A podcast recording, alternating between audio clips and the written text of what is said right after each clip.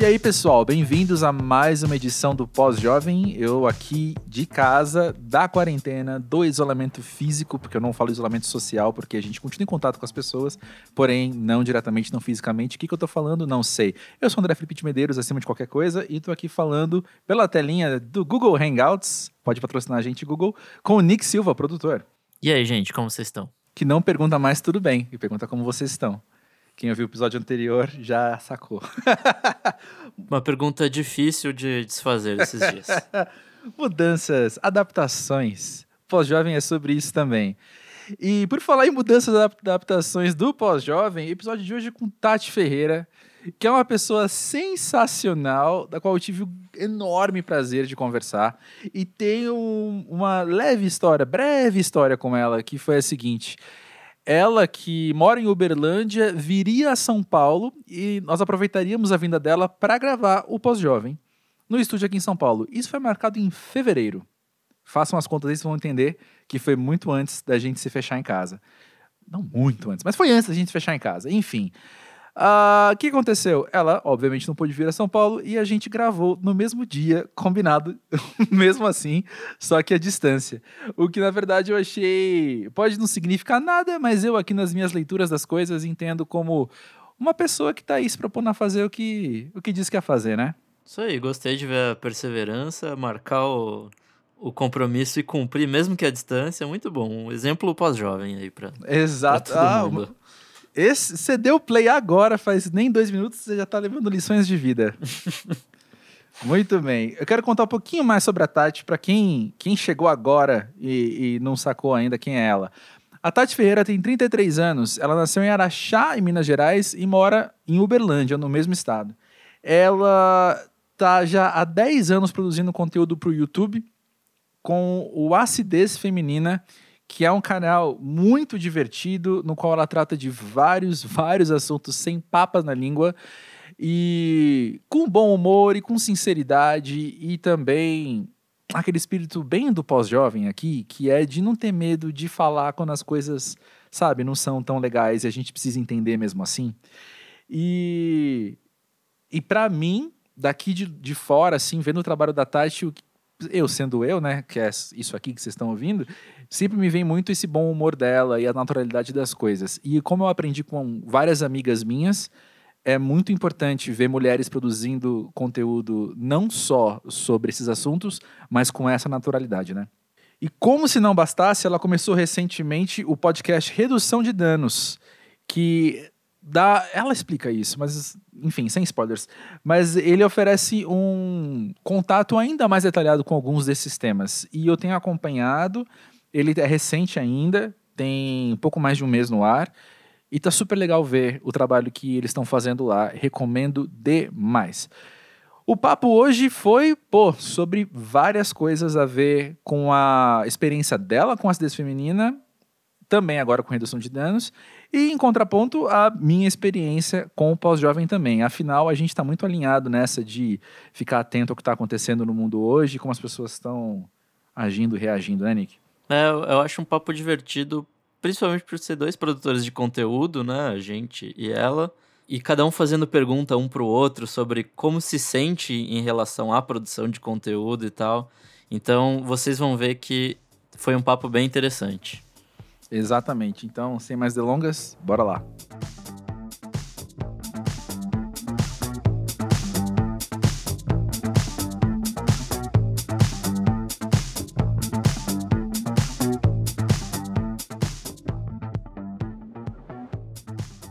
Tati, conta pra gente, pra você, o que é ser pós-jovem? Eu acho que é assumir responsabilidades e pagar boletos. Deve ser uma resposta bem usual, Recorrente. né? É. é. Mas é isso. É aprender a viver com as frustrações e entender que é um dia após o outro. Ah, concordo demais. Quando a gente fala de responsabilidades e boletos, eu fico pensando se a gente está colocando no paralelo o peso que o boleto tem, a responsabilidade também, ter, também ter, sabe? Será que a gente. Ah, será que a gente tem uma certo resquício de juventude que olha a responsabilidade como algo negativo? Eu acho que talvez, dependendo da situação, mas eu, eu acho também. que a gente tem. Eh, quando vai pensar em juventude, assim, eu acho que a gente tem a nostalgia diária também. Em alguns momentos eu simplesmente não queria ter que pagar os boletos e não ter, queria ter que assumir certas responsabilidades. E aí a gente entra naquela máxima que a gente odiava escutar quando a gente era adolescente, de tipo, ai, mas aproveita a sua fase, porque depois você vai, você vai ver que vai ser terrível. Então, acho que é baseado nisso. Agora, a pergunta de não sei quantos milhões de dólares, você já falou isso pra alguém? Ah, já. Pelo menos eu mentalmente. Acho... Eu não, não... Minha memória é horrível, é. né? Você tá ligado. Então, eu não sei. Eu, talvez mentalmente eu já falei muito. Mas eu acho que sim, porque eu, eu, trabalho. A Mari, que trabalha comigo, por exemplo, ela começou a trabalhar aqui com 18. E aí, com 18, eu já ficava numa de. Ai, mas meu Deus. Se ah, você jovem. soubesse as coisas que a gente tem que fazer quando a gente tem 33, sabe? Sei, eu acho que um, um ponto de como é que fala? Um ponto de virada talvez seja esse, assim, sabe? De você. Uh, a hora que você olha pro jovem e entende ele como jovem, você se entende como pós-jovem, né? Uhum, totalmente, é. Sem dúvida. E você começa a ter aquela coisa de, ah, na minha época não era assim. Eu acho que vem muito interligado essas duas coisas de você julgar, de tipo, ah, você não sabe nada da sua vida, porque você não tá na idade que eu tô. Embora a gente não saiba nada da vida de quem tem 50, de quem tem 60, Exato. E, e ao mesmo tempo vem uma história de tipo, ah, mas na minha época os jovens não eram assim. Eu tava pensando outro dia numa, numa nova série pro YouTube, falando sobre jovem também, e aí vê uhum. se você concorda comigo. A gente já começou a ter uns estereótipos dessa nova geração do tipo, por exemplo, emprego a gente já pensa, ah, o pessoal da nova geração, esses adolescentes e jovens, eles não estão nem um pouco interessados em se manter no emprego, eles acham que o emprego é balbúrdia ou é só alegria o tempo inteiro, que não tem que aguentar umas broncas às vezes. Você, acha, você já se sentiu assim? Você já pensou isso sobre alguém jovem? Eu já ouvi isso mais do que observei, talvez, porque eu costumo, assim como você falou da Mari, eu também trabalho com pessoas mais novas já há um bom tempo. Desde que eu também era jovem, eu já era mais velho. Hum. ali do, no ambiente de trabalho às vezes. E eu fico pensando se, até por ter amigos que são mais novos também e estão em outra pegada, será que duas, duas hipóteses. A gente ouve isso bastante, porque na nossa bolha isso acontece bastante, com frequência, e ou porque os jovens que querem balbúrdia e não querem pegar pesado num trabalho, numa carreira, etc., são os que estão falando mais alto? Hum, ótimas perguntas. Não Porque saberia te falar. Eu tenho amigos mais novos que fizeram administração de empresas e querem um plano de carreira, entraram em, ou fizeram engenharia e são trainee hoje, ou passaram um processo de trainee, e, meu, estão lá naquele plano de carreira que no, na falta de uma palavra melhor, eu vou chamar de tradicional ou convencional, sabe? Mas em volta de mim, em volta de mim, eu que fiz comunicação e trabalho com comunicação há mais de uma década, uh, os jovens à minha volta costumaram, e eu incluso, costum, entrei nessa carreira com paixões, sabe? Pensando em outras coisas, pensando menos em dinheiro, por exemplo, uhum. e pensando mais em outros ideais. Então, de novo, eu não sei se é a minha bolha que fala muito, reproduz muito esse discurso, ou se somos nós que fizemos comunicação, temos mais voz mesmo e acabamos falando, né, ampliando esse conceito. Não sei. Sabe que eu acho que nenhum nem outro, eu acho que tem mais a ver com uma vingança. Sabe? Uma coisa de você seguir, seguir um processo que você já viu ser repetido tantas vezes, e aí você fala, não, agora eu tô nessa posição. É a história do trote universitário. Você fala, não, ah. quando eu for veterano, eu nunca vou fazer trote com ninguém. Aí você, no outro ano, tipo, dá seis meses, você já quer fazer trote. Acho que tem mais a ver com vingança que com a geração ou qualquer coisa parecida. Adorei, faz muito sentido. Você deu trote na faculdade? Não. Eu dei trote, mas eu fui trote do bem. Ah, que tipo? de arrecadar alimento? Tá, não foi tão do bem assim. o do bem que você tá falando foi ir pro sinal arrecadar dinheiro para fazer festa. Entendi. É, então, mas todo mundo curtiu, sabe? Não tinha. É, trote que eu levei era de um pessoal bem bacana. E eles deixaram a gente sempre muito à vontade. E a gente tava, eu tava com o cabelo todo zoado, eles rasparam só uma parte, jogaram tinta em vários lugares e não sei o quê. Mas foi zoeira, uma zoeira agradável, uma zoeira legal. E a gente foi pro farol, a, gente, a minha faculdade era na Vida Paulista. Então, assim, você descia a escada e tava um mundo acontecendo e você pintado de várias cores no meio das pessoas. É, mas para mim não foi humilhante, para mim foi sempre divertido. E a gente reproduziu, ou tentou, isso com as novas turmas também. Só que teve muita gente da minha turma que começou a, a ir para um lado que eu não queria, sabe? Ah, é que e a galera parei de dar trote. vão se revelando, né? Não é nem o trote em si, é a Ah. pessoa que tem essa maldade e aí ela fala: Nossa, aqui eu posso extravasar, é agora que eu vou tocar o terror. Ah, é exatamente isso. Uma coisa que eu tava pensando, já há, há um bom tempo, quando a gente começou a conversar de gravar o pós-jovem, foi de voltar no seu canal do YouTube e ver tudo aquilo ali que você tem e pensar, Tati, você tem não só um acervo sobre os temas, mas um registro de você ao longo dos anos, né? É, antes das plásticas e tudo mais. Tô brincando, não tenho. Mas tenho. E muitas vezes as pessoas falam assim, sabe quando acontece esses cancelamentos de hoje em dia, de tipo, a pessoa vai lá buscar alguma coisa no seu Twitter de 2009. No meu Uhum. caso é um vídeo de 2010, então é muito pior. E eu, eu já passei por uma coisa parecida, não tão estratosférica quanto algumas pessoas passam, mas uma coisa recorrente é a galera falar assim: nossa, mas por que que você não apaga? Tipo, se a sua opinião mudou tanto, por que, que você continua deixando lá, velho? Porque é um registro, como você disse, do quanto eu mudei, do quanto eu evoluí e me desenvolvi nesse tempo todo. Então eu olho aquilo, às vezes sinto vergonha e penso, meu Deus, por quê? Mas ao mesmo tempo eu penso, olha só o quanto eu fui capaz de analisar as coisas que eu falava e mudar tanto o discurso quanto o meu pensamento. E é muito louco. E quem é que não tem vergonha de, sei lá, coisas que falava uh, em 2010, em 2009? É que a gente, enquanto pós-jovem, às vezes não tem esse registro, assim, de maneira geral, né? A maioria da Uhum. galera não tem esse registro, até porque as fotos que a gente tirava, por exemplo, com aquelas cybershots, quando a gente era Uhum. adolescente, muito provavelmente não estão disponíveis, porque a gente não fazia backup direito e eu perdi as minhas todas. Então, acho também. que, é, acho que essa galera que vem agora, eles estão mais fodidos que eu, assim. Porque eles têm muito mais registro dessa época. É, concordo. Mas eu vou voltar uma coisa que você falou aqui. E eu penso que seria preocupante eu não olhar pra trás e ver uma coisa que eu escrevi em 2009 e não ter o estranhamento. Oh, pra caralho. É? Pode falar palavrão? Eu falei já. Fala, traz, traz, traz tudo, traz, traz você. Mas não é, porque pensa bem. Como você falou, o- o- os assuntos valem para aquele momento, os assuntos eles são maiores do que você e eu. Mas o nosso crescimento tá ali. Eu tô falando nosso porque eu não tenho canal no YouTube, mas eu tenho textos publicados em vários lugares. E aí tem texto que eu paro, eu leio e eu discordo completamente. Eu falo, nossa, mas até a base de raciocínio que eu usei pra fazer isso aqui. Mas, cara, era o meu melhor naquele momento. É, e vou te falar mais. Às vezes você não precisa nem ir tão longe. Dois meses atrás, É. três meses atrás, você já acha algumas coisas que você fala, nossa, mas eu nem tinha parado para pensar direito. Ou olha o quanto de informação eu peguei para que me fizesse ter uma visão diferente agora, porque é tudo percepção, né, no final das contas. Cada um percebe a coisa, as coisas que estão acontecendo de uma maneira, e dependendo de como você está naquele momento, você percebe ainda mais diferente. Então, cara, eu tô falando de TPM no caso, não sei se você entendeu. não.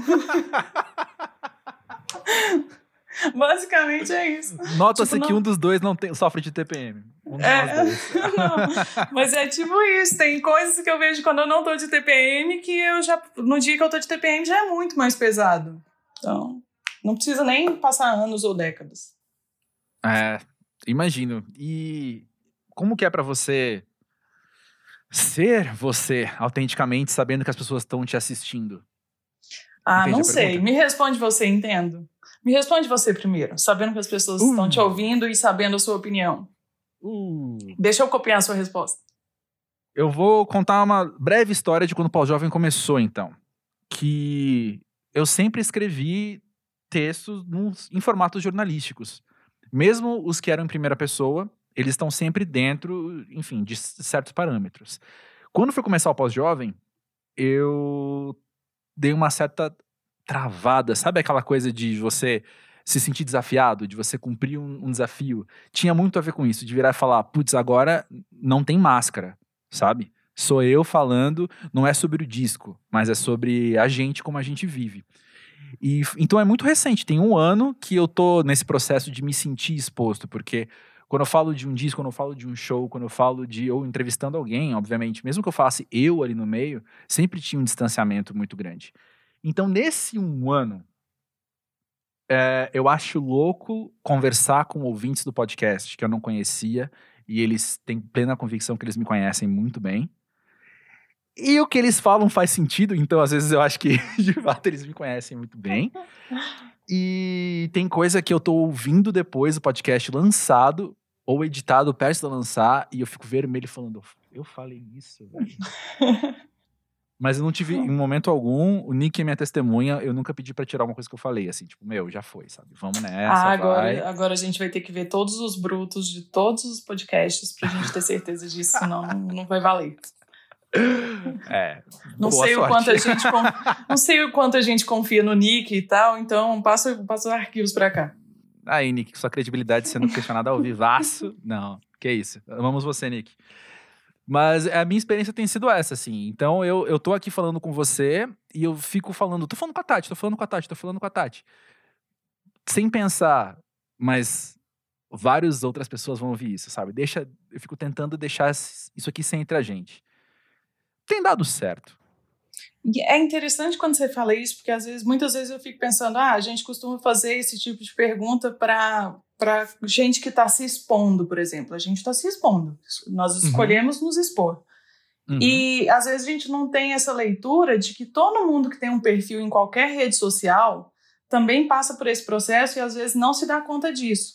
Excelente. Eu costumo falar que você abrir um, um, sei lá, um perfil no Facebook ou um perfil no Instagram ou onde quer que seja, no Twitter, é equivalente a você ir para o maior estabelecimento de eventos da sua cidade, num palco gigantesco, com um microfone sozinho e falar as coisas que você fala lá.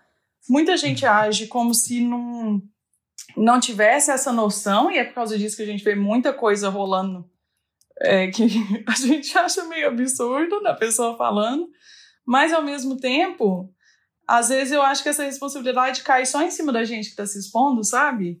E é louco. Uhum. E é interessante como, quando você falou que é recente e tal, que tem só um ano, porque é ótimo que seja recente, porque eu acho que você consegue fazer uma leitura mais é, atualizada do que, tá, do que você está passando. Como eu estou nessa há 10 uhum. anos já, por exemplo, eu tive muita época em que o povo me encontrava na rua e eu ficava com muita vergonha se a pessoa falasse qualquer coisa comigo. Muita. Se tivesse gente comigo, por exemplo, se tivesse minha mãe, o meu irmão, algum amigo, eu ficava mais, com mais vergonha ainda. Hoje em dia eu já lido com mais naturalidade, assim. Eu já falo, ah, porque eu entendo as pessoas como minhas amigas de alguma maneira. Porque é isso que você falou, parece que a pessoa te conhece até mais que você às vezes, mesmo você passando pela percepção dela. Então, eu tento, sei lá, ficar com menos vergonha possível.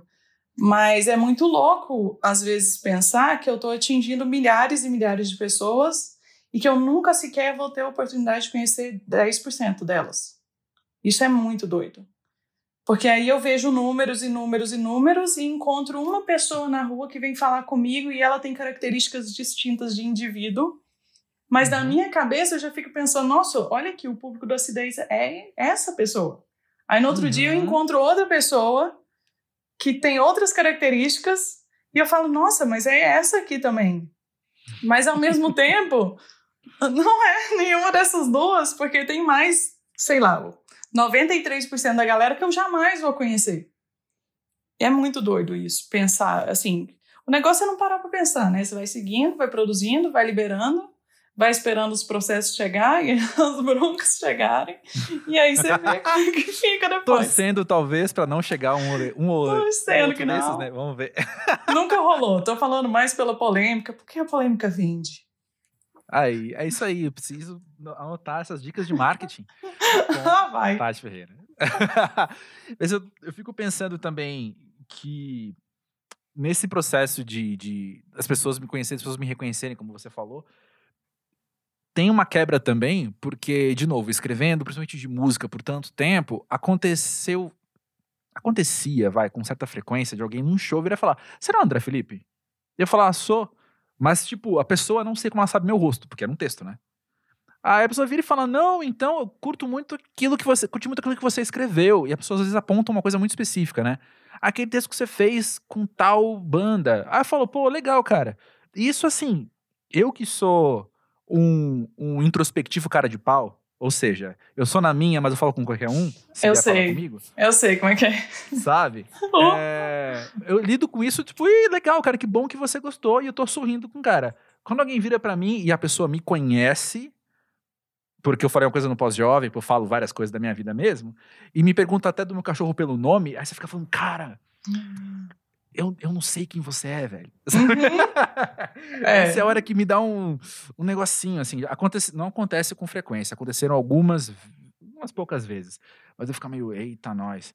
Mas nisso de tentar montar o perfil, se eu não tenho isso pessoalmente, eu tenho através dos depoimentos que chegam pra gente, né? Sim que a gente começa a montar meio o perfil das pessoas mesmo, até quando a gente coloca enquete no Instagram, no Twitter, ver o jeito que as pessoas respondem, você fala, olha aí, eu tô montando na minha cabeça quem é o ouvinte do pós-jovem também, né? É, você deve é. passar por algo parecido. É. comentários. Sim, é, no caso do YouTube, eu acho que tem uma certa vantagem porque ele já me dá muitos dados demográficos, né? Tipo, eu sei até quanto uhum. por cento da galera tá assistindo usando Android ou iOS, por exemplo. Uhum. Mas isso não diz muita coisa sobre a pessoa também. É, beleza, tem X idade, faixa etária tal, é, mora em tal região do país, mas e daí? E quem é você? O que você faz? Como você pensa as coisas? Eu consigo fazer essa leitura porque em 10 anos eu já falei sobre temas muito específicos. Então eu sei que uhum. as pessoas que me acompanham, elas têm uma identificação com esse tipo de tema. Já uhum. ajuda um pouco. Então, mas é, é ao mesmo tempo é um negócio meio tópico assim, não dá para querer, querer traçar, porque indivíduos são indivíduos diferentes e cada um faz uma coisa diferente, vive diferente, enxerga diferente. Então não tem muito o que pensar sobre. Ninguém é uma estatística, né? Ninguém é um, apenas um, um, número ali, uma intersecção de dados que você vai fazer, né? De sistema operacional é, ou qualquer outra coisa demográfica mesmo, né? Concordo é, contigo. Do mesmo jeito que ninguém é uma bio no Twitter ou no Instagram, sabe? Tipo, Tati é. Ferreira, 33 anos, youtuber, mãe, e dona, dona de cachorro, mãe de cachorro, mãe de planta, sei lá, mas e daí? Não falou nada sobre você também. É tipo é. você me contar se você usa Android ou iOS beleza. Mudou nada. É, é. Bom, já que você tem os depoimentos, eu queria trazer uma experiência que chegou pra gente, que é, é muito pertinente. Ah, pelo que ela traz com o que estamos vivendo nesse momento e com temas que já foram conversados aqui no Pós-Jovem. E eu vou ler agora para vocês. É da Raquel, do Rio de Janeiro. Eu ouvi uma vez no Pós-Jovem que a gente nunca sabe quando o jogo vai virar e nós que começamos a cuidar dos nossos pais. Não lembro se foi nessas palavras, mas foi assim que eu me lembro. E com o coronavírus, eu percebi que essa hora chegou na minha família, porque eu tenho que ficar no pé deles falando para ficar em casa e se cuidar, às vezes sem sucesso. E eu que sou filha única, percebi que eu não estava preparada para isso. Não sabia que aos 30 eu teria que cuidar de dois filhos de 60 anos e, além disso, de todas as coisas na minha cabeça. Não está sendo fácil. Raquel do céu. Faz sentido, viu? E bem-vindo ao clube, eu acho, porque tem muita gente nessa situação nesse momento. Faz muito pois sentido. Pois é. Eu lembro que foi uma conversa que eu tive há muito tempo com uns amigos. A gente era bem novo, assim, sei lá. E a gente estava vislumbrando essa, essa questão, porque a minha mãe estava doente no hospital, e aí também o, os pais da minha amiga com, com certos problemas, e a gente se vendo no meio dessas situações. E eu lembro que ela trouxe isso, ela virou e falou: eu não sabia que ia ser tão cedo, igual a Raquel falou, assim, não sabia que ia ser já, que a gente ia ter que começar a se preocupar com isso. Só que não era o caso que ela falou de se sentir mãe, sabe? Uhum. De ter dois filhos de 60 anos. E. É, não é uma coisa que eu posso dizer em primeira pessoa, não é uma coisa que eu vivo com os meus pais. Eu não me sinto pais deles, né? Mas entendo que desde uma hora que você cresceu, a sua vida tem uma base que é diferente da deles, você tem conhecimentos diferentes deles, vivências diferentes deles, você começa a poder somar. Acho que o primeiro estágio é esse, é você entender que você pode somar para os seus pais. Não sei o quanto eles vão entender isso, alguns mais, outros menos, né? Mas você pode somar. E aí, dependendo das necessidades deles, o que você soma pode ser um cuidado de fato, né? Sem dúvida. Sabe o que eu acho que pode agravar nesse caso aí? É quando essa demanda ela vem quando a gente ainda não passou a enxergar o nosso pai e a nossa mãe enquanto seres humanos. Hum. Porque tem muita gente que tem 40, 50 anos e ainda não, não mudou o laço, né? Ainda tem um laço de sou cuidado. Eles são responsáveis por me ajudar aqui nas tretas que vão acontecendo comigo e não necessariamente eu tenho que fazer alguma coisa em troca. Sabe quando, por exemplo, você ainda enxerga sua mãe ou seu pai enquanto uma autoridade uhum. hierárquico assim mesmo? Você não enxerga uhum. ele enquanto ser humano que tem falhas e que está todo dia tentando fazer o melhor que pode e que tem frustrações também, tem chateações e tem momentos que eles vão querer é, virar para dentro de si e não vão querer nem trocar ideia com você, acho que isso pode agravar, porque aí você se vê num lugar de cuidado onde você nem está pronto para assumir. E aí eu posso falar um pouco de primeira pessoa, porque, por exemplo, eu tenho um padrasto que passou por um AVC há sete anos atrás. Na verdade, foram dois. O primeiro levou ele para o coma direto e ele ficou internado quase 15 dias na UTI. Quando ele teve o segundo já dentro da UTI, e ficou internado 60 dias e tal, é, na UTI mesmo. E quando ele saiu de lá, ele estava em estado vegetativo, ele estava com traqueostomia, com sonda e tudo mais. Nesses sete anos, poucas coisas mudaram, assim, ele consegue mexer um pouco o braço esquerdo, ele é, fala não, por exemplo, ou fala ô oh, quando está muito feliz, mas muito pouca coisa. E aí, é, eu, meu irmão e os dois filhos deles, fomos, nos encontramos no meio dessa treta de um dia para o outro, do mesmo jeito que a minha mãe também. E aí é, é, legal essa, esse relato que a Raquel trouxe, porque muitas vezes também isso não acontece só com pai e mãe. É o caso da minha mãe, por exemplo. Ela, ela fala hoje em dia: eu não estava pronta para ver o meu marido virar o meu filho, porque ela tem que ter uhum. cuidado de filho com ele, sacou? E é muito doido, né? Tipo, acho que ninguém nunca tá preparado, porque você fica sempre achando que aquela pessoa, enquanto pai e mãe, é o seu herói, de alguma maneira, ou que o seu esposo ou esposa que seja seu irmão, porque às vezes pode ser o seu irmão também. Tem irmãos que têm diferenças Sim. muito grandes de idade e que pode estar tá na mesma. E aí você não, não enxerga isso como uma possibilidade. E é até às vezes bom que não enxergue para a gente não ficar sofrendo, né? Porque senão ia ser um sofrimento gigantesco. Mas eu entendo o sentimento, assim, e é muito tenso a adaptação. E eu acho que. E eu não necessariamente sei se existe uma pós-adaptação, tá ligado?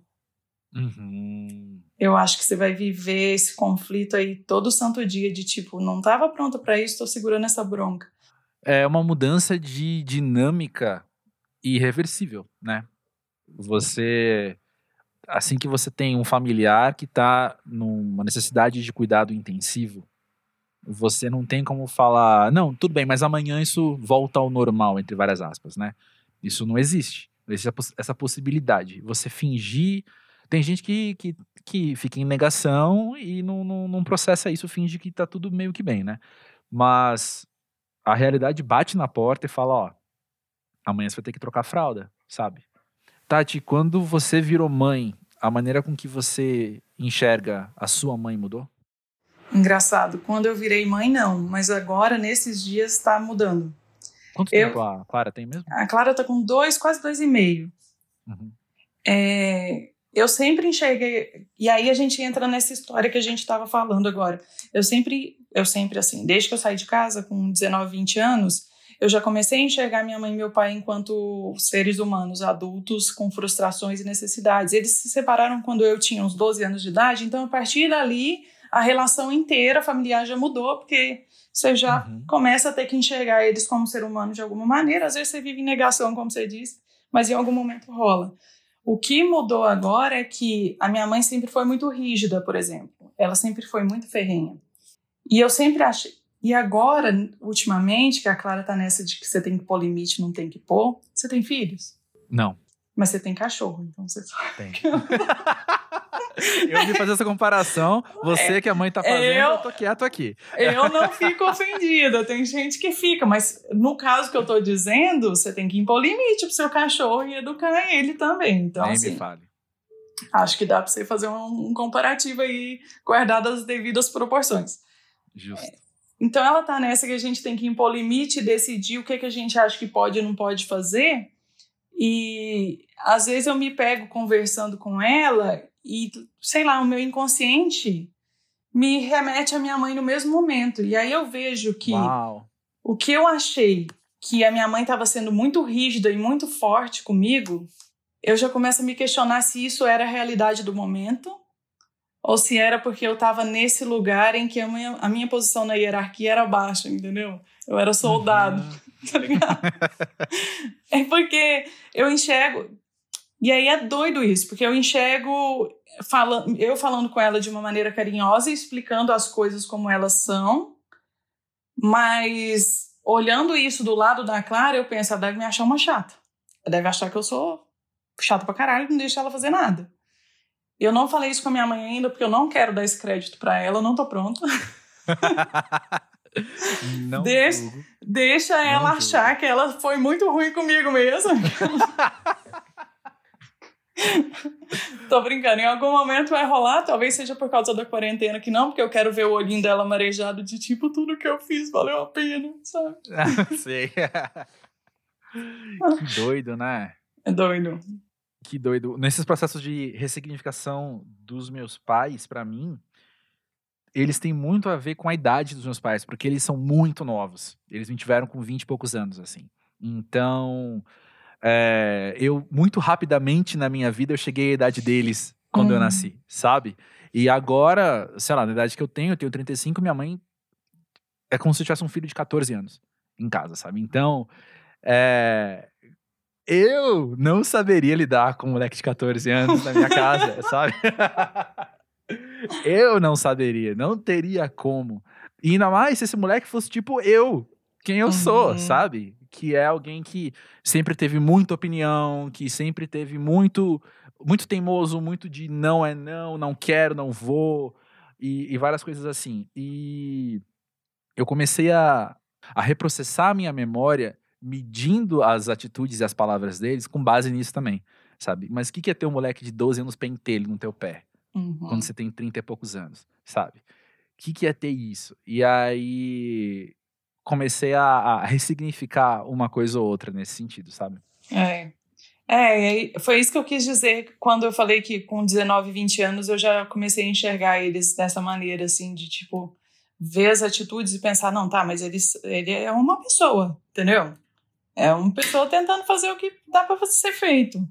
Mas ainda assim, e eu vou te confessar um negócio aqui, eu fui daquelas pessoas que falavam, eu já enxergo a minha mãe e meu pai desse jeito e não vai mudar nada para mim e tudo mais. Toma, paga uhum. essa língua aí, pega essa língua e paga ela inteirinha, porque agora eu tô vendo de um jeito diferente. E tem outra coisa também que eu acho que pode estar tá contribuindo nisso. A minha sogra tá com a gente em quarentena, ela veio, ela é do Mato Grosso do Sul, né? Eu tô em Minas Gerais, então ela uhum. veio e foi pega na quarentena aqui, então ela ficou com a gente. E ela é maravilhosa, excelente, nada estereotipado das sogras que o povo costuma falar. E eu acho uhum. que isso também acrescenta um pouco essa coisa de eu estar tá, é, fazendo essa ligação entre o relacionamento da minha mãe e dela própria com o Áureo e da Clara e tal. Enfim, não sei. Mas é isso. Mas você enxerga que faz tempo que os seus pais te enxergam enquanto um ser humano? Porque por eles serem mais jovens, eu fico com o estereótipo de tipo, ah, eles devem ter tido mais facilidade para entender que quando com 18 você já estava querendo ser adulto. Do que. Eu acho que sim, porque eu com 14 queria ser adulto. Uhum. Sabe? Porque eu com 14 já tava. Meu, meus primeiros trabalhos que eu fiz eu tinha 15. Uhum. Então, eu com 17, eu eu era adiantado no colégio. Então eu terminei o ensino médio aos 16. E eu não entrei em faculdade nenhuma, eu não podia pagar cursinho na época, eu fui trabalhar. Então eu com 17 anos estava trabalhando apenas, não estudava, eu só trabalhava.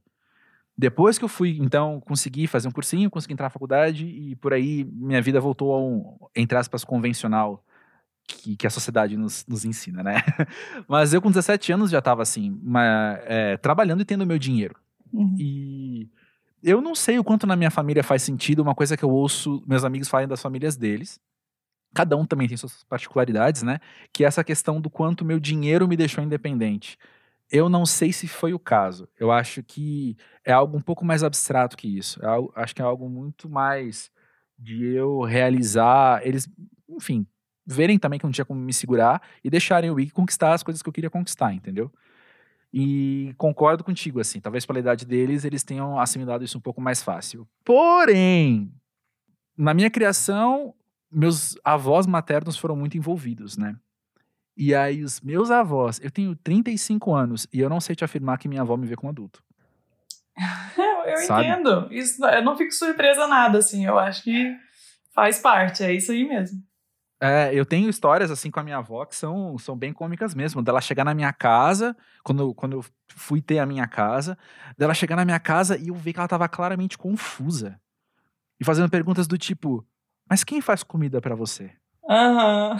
E a gente conversando de outro assunto, e ela vira do nada. Eu tô contando, sei lá, do que eu fui ontem no parque, e ela vira e fala: Quem lava sua roupa?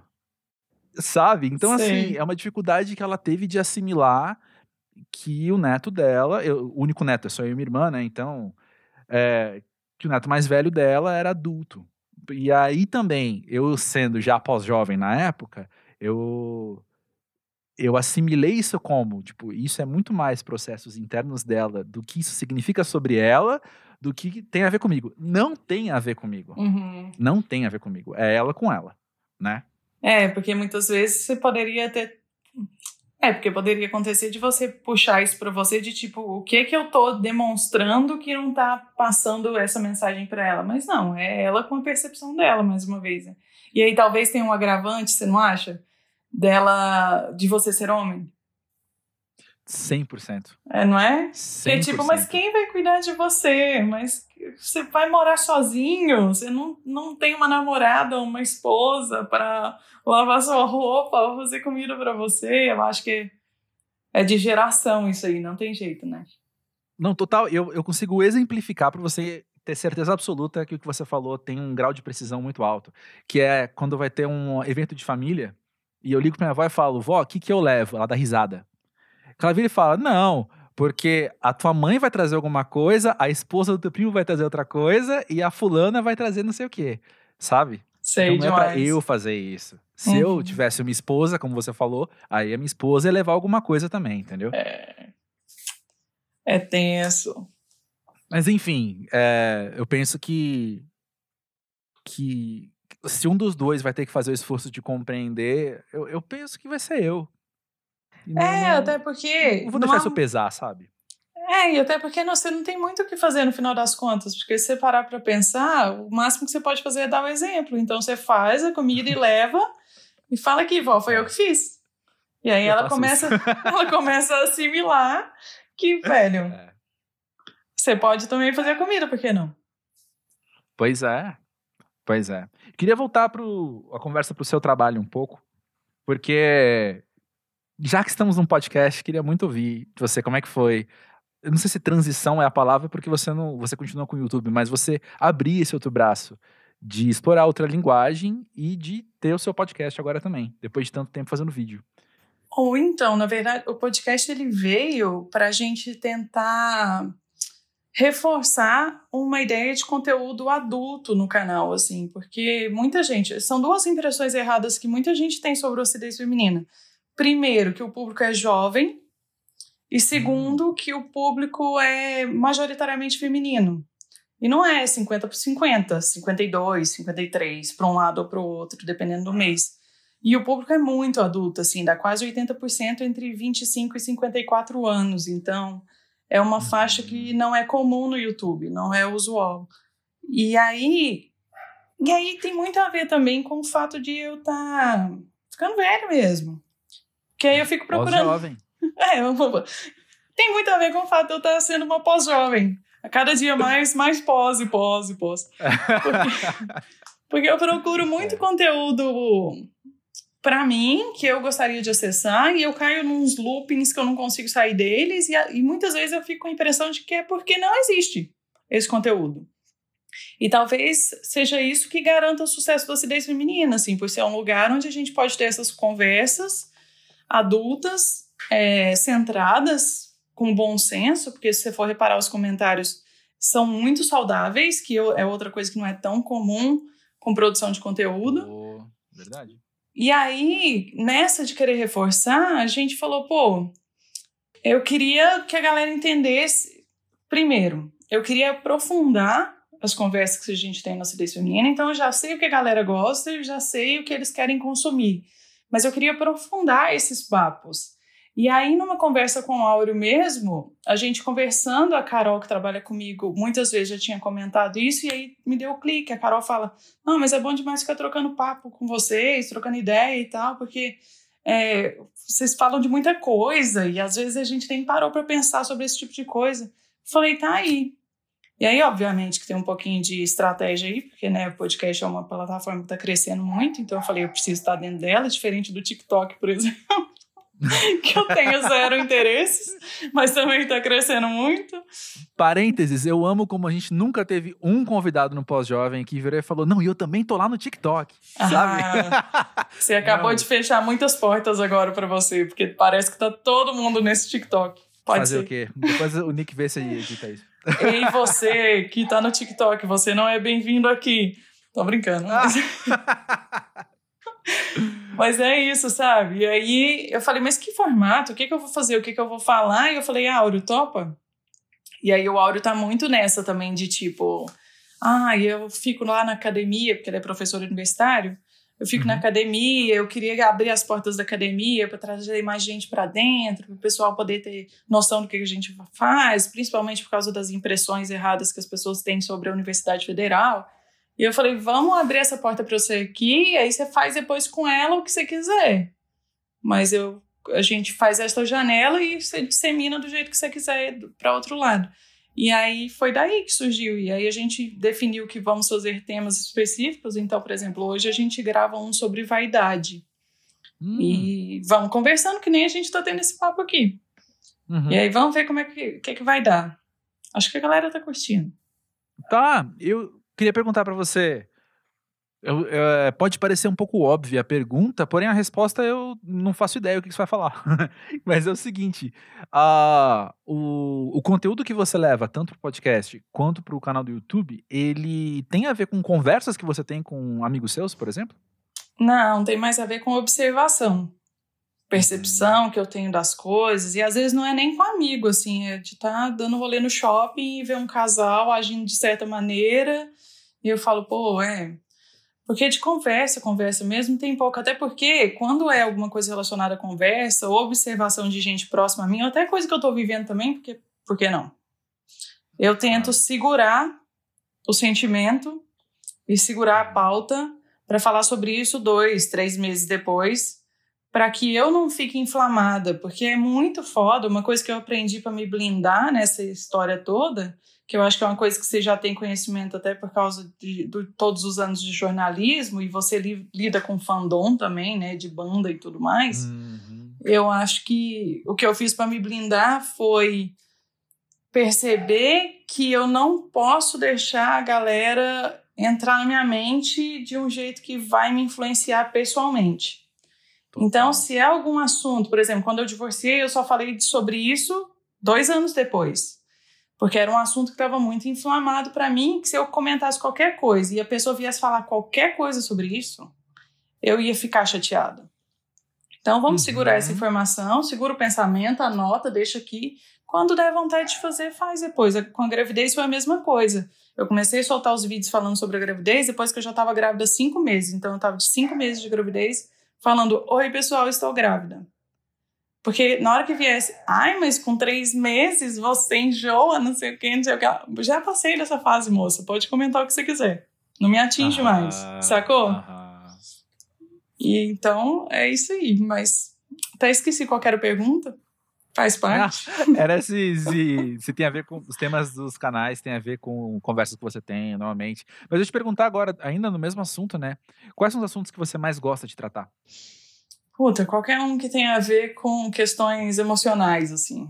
Os que mais Uhum. bombam, ob- obviamente, são sobre sexualidade, e eu já não falo mais sobre sexualidade abertamente no YouTube por causa da política do YouTube mesmo. Eu tô numa Uhum. outra plataforma para fazer isso. Mas eu amo aqueles que eu tô falando, por exemplo, sobre dependência emocional, sobre ciúme, sobre possessão. Eu acho que é por isso que, que eu tô gostando tanto da ideia do podcast também, porque a gente pega um assunto desse tipo e fica esmiuçando ele. Não sei, quais são os que você mais gosta de falar aqui, dessa vida de adulto pós-jovem? Uh. Nossa, que droga, não sabia que você ia me perguntar isso. Não, mas eu tô aqui, eu tô aqui é para surpreender mesmo. Se soubesse, eu não perguntava. Não, é, o que, que eu mais gosto? Eu acho que, no meu caso, os assuntos que mais me chamam a atenção são quando a gente consegue não responder perguntas, mas propor algumas respostas para algumas questões, sabe? Então, se a gente chega aqui falando. Ah, hoje mesmo, quando a gente estava falando de, de, de família, de sair de casa, assim, você vira e fala, mas será que não tem a ver com tal coisa? Sabe, quando você propõe essa resposta, é, o meu olho sempre brilha um pouco, assim, fala, olha que legal, um jeito novo de pensar, um jeito novo de olhar sobre isso. Eu sou muito, muito inquieto, curioso, é, desde muito pequeno, por isso que eu falei que ser meu pai, ser minha mãe, certeza que sempre foi muito difícil por causa disso também, porque eu nunca, nunca calei a boca e sempre perguntando tudo que acontecendo na minha volta. E então, essa ideia de encontrar umas respostas para mim, é- até hoje, assim, é, é uma coisa que me motiva. Eu digo até hoje, erroneamente, eu acho que é algo que vai me acompanhar para sempre, né? Que faz muito parte de quem eu sou, assim, mas então propor propor respostas vai muito além do- dos assuntos em si. Mas assuntos emocionais eu gosto bastante também. Mas você não consegue prever isso, né? Se você vai conseguir chegar a alguma resposta ou não. Então você não necessariamente escolhe um tema com esse objetivo. Ou Não, todos os temas não, têm esse objetivo e aí se atingir, ótimo. Não, não. Será que é isso meu inconsciente? Sim, Ó. eu tô aqui pra te dar essa terapia grátis. Na verdade, a conta é Nubank, agência 001. Tô brincando. Tô anotando aqui. É, depois manda por e-mail. Não, o que eu ia falar é. Eu, eu não sei, o pós-jovem tem esse caráter exploratório mesmo, assim. Vamos tentar entender o que, que a gente tá passando. Enquanto. Talvez enquanto geração, mas muito mais enquanto momento de vida, né? O que, o que é. Como que é se virar pra estar bem no Brasil 2020, né? Uhum. E. então Acho que é tá- impossível. Na verdade, você Pois tá, é. tá chovendo Ah, molhado aí, não vai rolar, não. Se a gente. Se tivesse fim, seria uma série. E não, é tipo, é desculpa pra gente continuar gravando, entende? Entendi. Você pega um tema impossível que você vai poder gravar pra sempre esse podcast. É, Hashtag estratégias. entendi. Eu tô brincando. Mas acho que tem muito a ver com isso, assim, com esse caráter mais exploratório mesmo. Para além dos temas. Por exemplo, vamos gravar com a Tati? Vamos. Vamos falar sobre o que é ser uma fêmea ácida. Tipo, não, não é isso. Entende? Vamos falar sobre, sobre a Tati, cara. Isso tem sido mais interessante pra gente. Eu quero saber uma coisa de você. Nem sei se tem tempo ou se não tem, mas podcast não tem, Tem. tempo, então a gente vai até amanhã, se for necessário. É, você me fez uma pergunta relacionada a ver os meus conteúdos antigos e as coisas que eu falei antigamente e tal, como que eu Aham. reajo em relação a isso. Uma coisa que eu fico pensando muito, eu acho que é uma boa você arrumar uma solução aí pra gente, uma, pra gente devagar sobre isso, filosofar, é. Já parou pra pensar a quantidade de coisas que a gente vai ter exposta sobre a gente depois que a gente morrer? Ah, sim. Tipo assim, e você já parou pra pensar o que, que você vai fazer com isso? Você vai estar morto, óbvio, mas assim, o que, porque você pode escolher, por exemplo, o Áureo essa semana estava falando para mim, ah, eu tinha te colocado como responsável pela minha conta do Facebook, se um dia eu morresse você poder fechar ela, mas eu mudei de Uhum. ideia e coloquei lá que é só para pagar a minha conta. E eu falei, mano, eu nem nunca parei para pensar nisso. Tipo, você vem com um tanto de informação, parecendo um caminhão de mudança, derrubando as coisas tudo em cima. E eu, eu não. Aí eu fiquei pensando, velho, eu vou ter, tipo, no mínimo mil vídeos no YouTube, porque eu não tô pretendendo morrer esse ano ainda. Mil vídeos falando sobre várias coisas que vai ficar aí, tipo, pra minha neta ver se a Clara resolver ter Uhum. filho um dia, meu neto, não sei. uhum. bisneto e tal. Tipo, uhum. informações que a gente nunca vai ter sobre os nossos antepassados. Sim. Pensa que Sim. louco. Eu pensei um pouco nesses assuntos, não espontaneamente. Eu fui levado a pensar. Um por um trabalho que eu fiz recentemente sobre memória. Uhum. E outros por alguns dados que, que eu já tive contato. Eu vou te contar umas coisas que vieram na minha cabeça enquanto estava falando isso. Teve uma vez que meu pai. Teve um. Há um, há um. Faz bastante tempo já, um amigo meu faleceu. Passou uns meses, meu pai chegou para mim com um desconforto muito grande, falando assim: Eu percebi que eu ainda sigo ele. Uhum. O que, que eu faço? Eu paro de seguir? É. E eu entendi o desconforto do meu pai, porque parece uma coisa meio. Eu dei risada na, na hora, eu, confesso, eu dei risada. Mas. É, na cara dele. Mas a questão é que existe mesmo esse desconforto de ser uma, uma, uma novidade. E aí, como a gente tá tratando de morte com um assunto delicado, qual que é a ética? Qual que é o, a maneira com que a gente lida com isso? Eu falei pra ele: não, pai, pode, pode parar de seguir, não tem problema. Uma outra coisa que me veio à cabeça foi uma frase que. Eu não lembro se foi um Twitter que eu li, se foi num documentário que eu vi, sei lá. Mas alguém falando. O, isso se aplica muito à minha vida. Tipo, o meu avô tem cinco fotografias de, de, antes dos, 20, dos 30 anos. E eu tiro por dia 10 fotos do meu cachorro. O pior de tudo é que, além de você tirar 10 fotos do seu cachorro, tem gente por aí tirando 10 fotos dele mesmo fazendo biquinho. Pensa é. seus netos vendo isso. Pensa seus é. netos vendo você na frente do espelho do banheiro forçando o abdômen para parecer trincado, tá ligado? é, é. Ai, concordo demais. E existe, eu já vi também uns assuntos de uma discussão assim de tipo, o que que pensando em tecnologia, pensando em infraestrutura, o que que a gente faz com esse monte de informação, né? Já vi que essas discussões existem também. Mas por outro lado, pensando agora um ponto positivo disso tudo, é... eu penso que a gente está no mundo para somar, sabe? A gente está no mundo para, de fato, deixar a nossa marca positiva nele. E as nossas, as gerações recentes, talvez a partir da nossa geração mesmo, né? A gente tem isso documentado, mas diretamente, né? Porque é claro, assim, você você percebe o mundo melhor pela criação que a sua tataravó deu para sua bisavó, que foi positiva e chega até você como um legado positivo, né? Mas por outro lado, eu não tenho um livro publicado ainda, talvez. Eu não tenho um livro publicado, mas a quantidade de textos que eu tenho dá para vários livros. Uhum. Sabe? Então eu penso que a gente pode também colocar colocar nossa marca no mundo de uma maneira mais direta. Cabe a nós, então, agora pensar também, mas aquele prato de macarrão que eu tirei foto ontem serviu o que no mundo, né? para deixar outra pessoa com fome, já serviu de alguma coisa. É, é, talvez algo assim. É algo que. Bom, o meu feed do Instagram, por exemplo, de um tempo para cá, acho que até quanto mais eu penso nessas coisas, menos eu publico alguma coisa lá. Agora, Stories, que é que é temporário, aí é o tempo todo qualquer coisa, assim. Qualquer prato de macarrão tá lá mesmo, qualquer, qualquer cara que meu cachorro faz vai estar tá lá. Porque eu acho que é uma coisa de momento mesmo, de tipo. Ah, cachorro ainda, vai, te alegrei agora, sabe? Vendo isso, você vai dar um sorriso vendo o cachorro. Olha só porque eu falei, tá vendo aqui. É, mas se a gente mas... for justificar demais também tudo que a gente faz, a gente não vai fazer nada. Se a gente começar. Porque, tipo assim, aí eu quero fazer um pedido aqui para um próximo podcast que é a marca que você deixa no mundo. E eu já vou te soltar oh. essa bomba que é: não acredito que exista isso.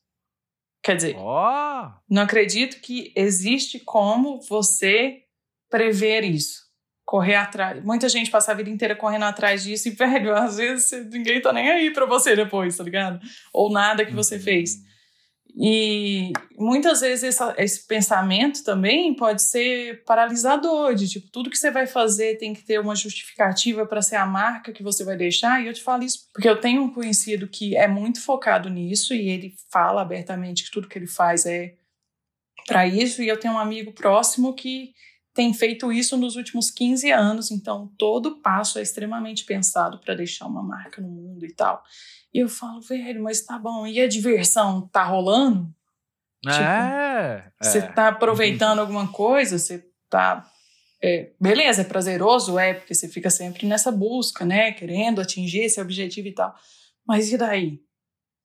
Mas eu vou deixar para você fazer um outro podcast detalhando mais esse assunto, em que eu vou escutar para eu formar minha opinião. Porque até esse momento, minha opinião é. Não, não, não, não. não. Olha, editora de pautas do pós-jovem. Novo Eu cargo tô- na vida. Eu tô aqui fazendo um pedido. Eu Enquanto. adorei! eu adorei! Mas é, eu. Eu fui, eu fui desafiado com esse pensamento faz um tempo. E talvez a maneira com que eu tenha falado tenha sido um pouco rígida. É, não quero ficar me explicando, mas a questão é a seguinte: eu fui desafiado há um tempo a esse pensamento do tipo, cara, a gente só tem o agora, né? Então você age da melhor maneira que você entende que é pra agir, pensando num impacto pros outros, sim, mas sem culpa de maratonar uma série da Netflix no sábado quando eu tô cansado, Uhum. sabe? Sem culpa nenhuma disso.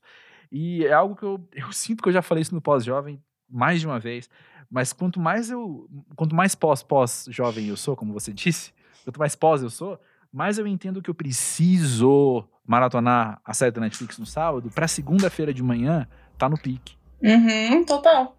sabe? Se eu não tiver esse momento de parar e, meu, colocar um podcast que é de zoeira, fico dando risada enquanto eu, eu cozinho alguma coisa e depois eu vou andar com o cachorro. Se eu não tiver isso, aí ferrou pra mim.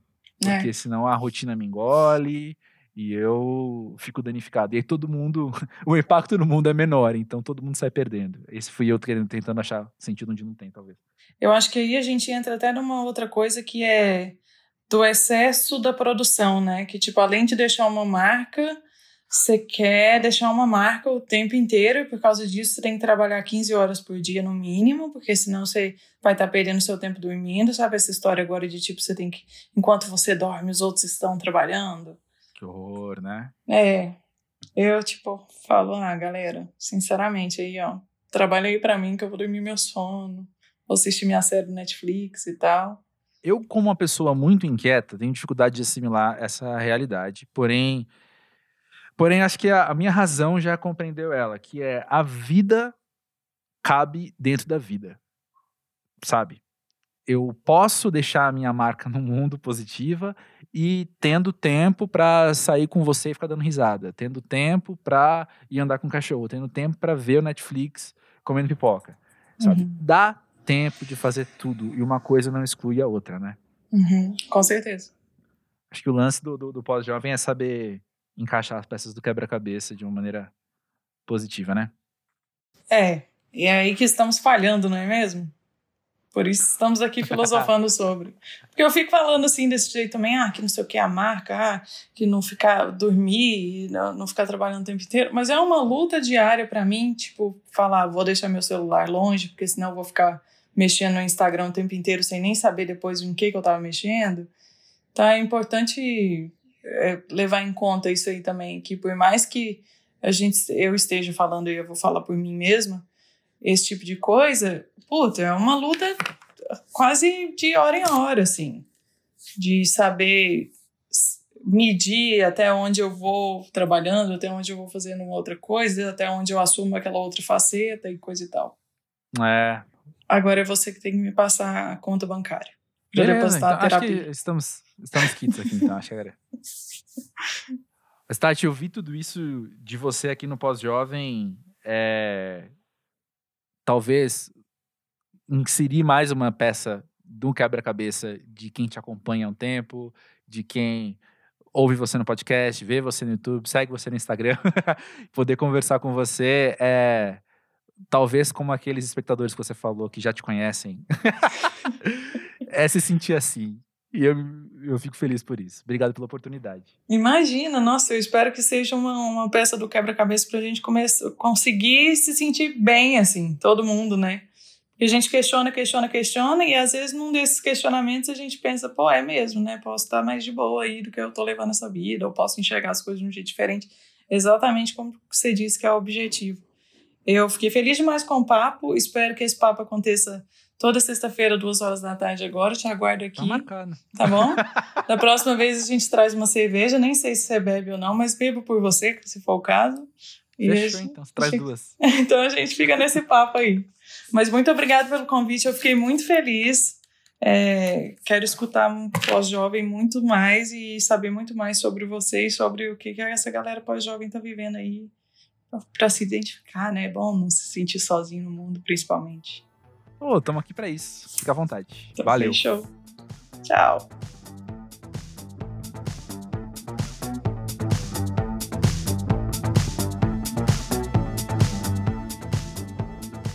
Eu fico sempre feliz com a perspectiva, esse, essa projeção que eu faço, assim, de as pessoas que não conheciam a Tati, acompanhavam o pós-jovem, ouviram esse papo e já estão assim, ó, buscando, cadê o acidez feminina, cadê o redução de danos, quero ouvir mais dela. E é engraçado, isso é um comentário que, não é à toa que eu projeto isso, né, porque é um comentário que chega frequentemente para mim. Depois de algumas horas ou alguns dias que a gente lançou um episódio, algum amigo manda para mim uma mensagem falando: Nossa, eu não conhecia Fulano, eu adorei o Fulano. Fulano é muito legal, cara, tô seguindo a Ciclana agora no Instagram. E, pô, é muito muito bom, assim, sempre faz muito bem ver que a gente tem trazido as pessoas certas para cá, né? Não que a gente não perceba isso ao longo das conversas, né? E fala, olha só, que bom que essa pessoa estava aqui com a gente. E o papo com a Tati foi muito isso, para mim, Nick, foi muito de estar tá conversando com ela e pensando, olha, é a pessoa que tinha que estar tá aqui no pós-jovem mesmo, sabe? Cara, é porque eu acho que já é um primeiro contato muito, muito gente, assim, muito mais que o conteúdo dela e tal. Aqui a gente não. A gente focou no, no que ela é, assim, na pessoa dela, e não uhum. nos temas que ela aborda, ou que a gente geralmente aborda também. Antes de acabar, eu quero falar três coisas. Primeiro, segue a gente no arroba pós-jovem no Twitter e no Instagram, pra gente manter aquele contato e você ficar por dentro do que tá acontecendo, tanto no, no, no, podcast, em novidades do podcast, quanto um pouco de bastidores também, e também outras dicas e reflexões e tudo mais que pode acontecer. Mas segunda questão, assim como a Raquel mandou algo que ela viveu e questionou e pensou e bateu aqui na gente, a gente quer ouvir também a sua história, a gente quer ouvir também o que você tem passado. Conta pra gente no podcast pausjovem.com.br, porque estamos muito curiosos para ouvir que, como é que você tem vivido essa fase pós-jovem da vida. E por último, mas não de menor importância, um beijo para minha amiga Lívia Fernandes, que foi quem apresentou eu e a Tati há um bom tempo já e fez toda um, uma pressão carinhosa. Como é que chama aquele, aquele, aquele afeto de cobrança? De e aí, vocês vão gravar? Vocês vão gravar? Vocês têm que gravar, hein? Vocês têm que fazer. Valeu, Lívia. E nessa vibe gratidão, muito obrigado, Nick Silva, também, por tudo que você traz aqui pro Pós-Jovem sempre. Esse trabalhão de bastidores que você faz, rolezão, mão na massa. Pô, é... inclusive foi citado no programa de esconder material. Tenho que falar que eu não escondo. Tiro Achei que a gente ia tocar nesse assunto. eu até falei rápido para acabar logo. então, com isso, a gente já se despede. Até semana que vem, gente. Valeu.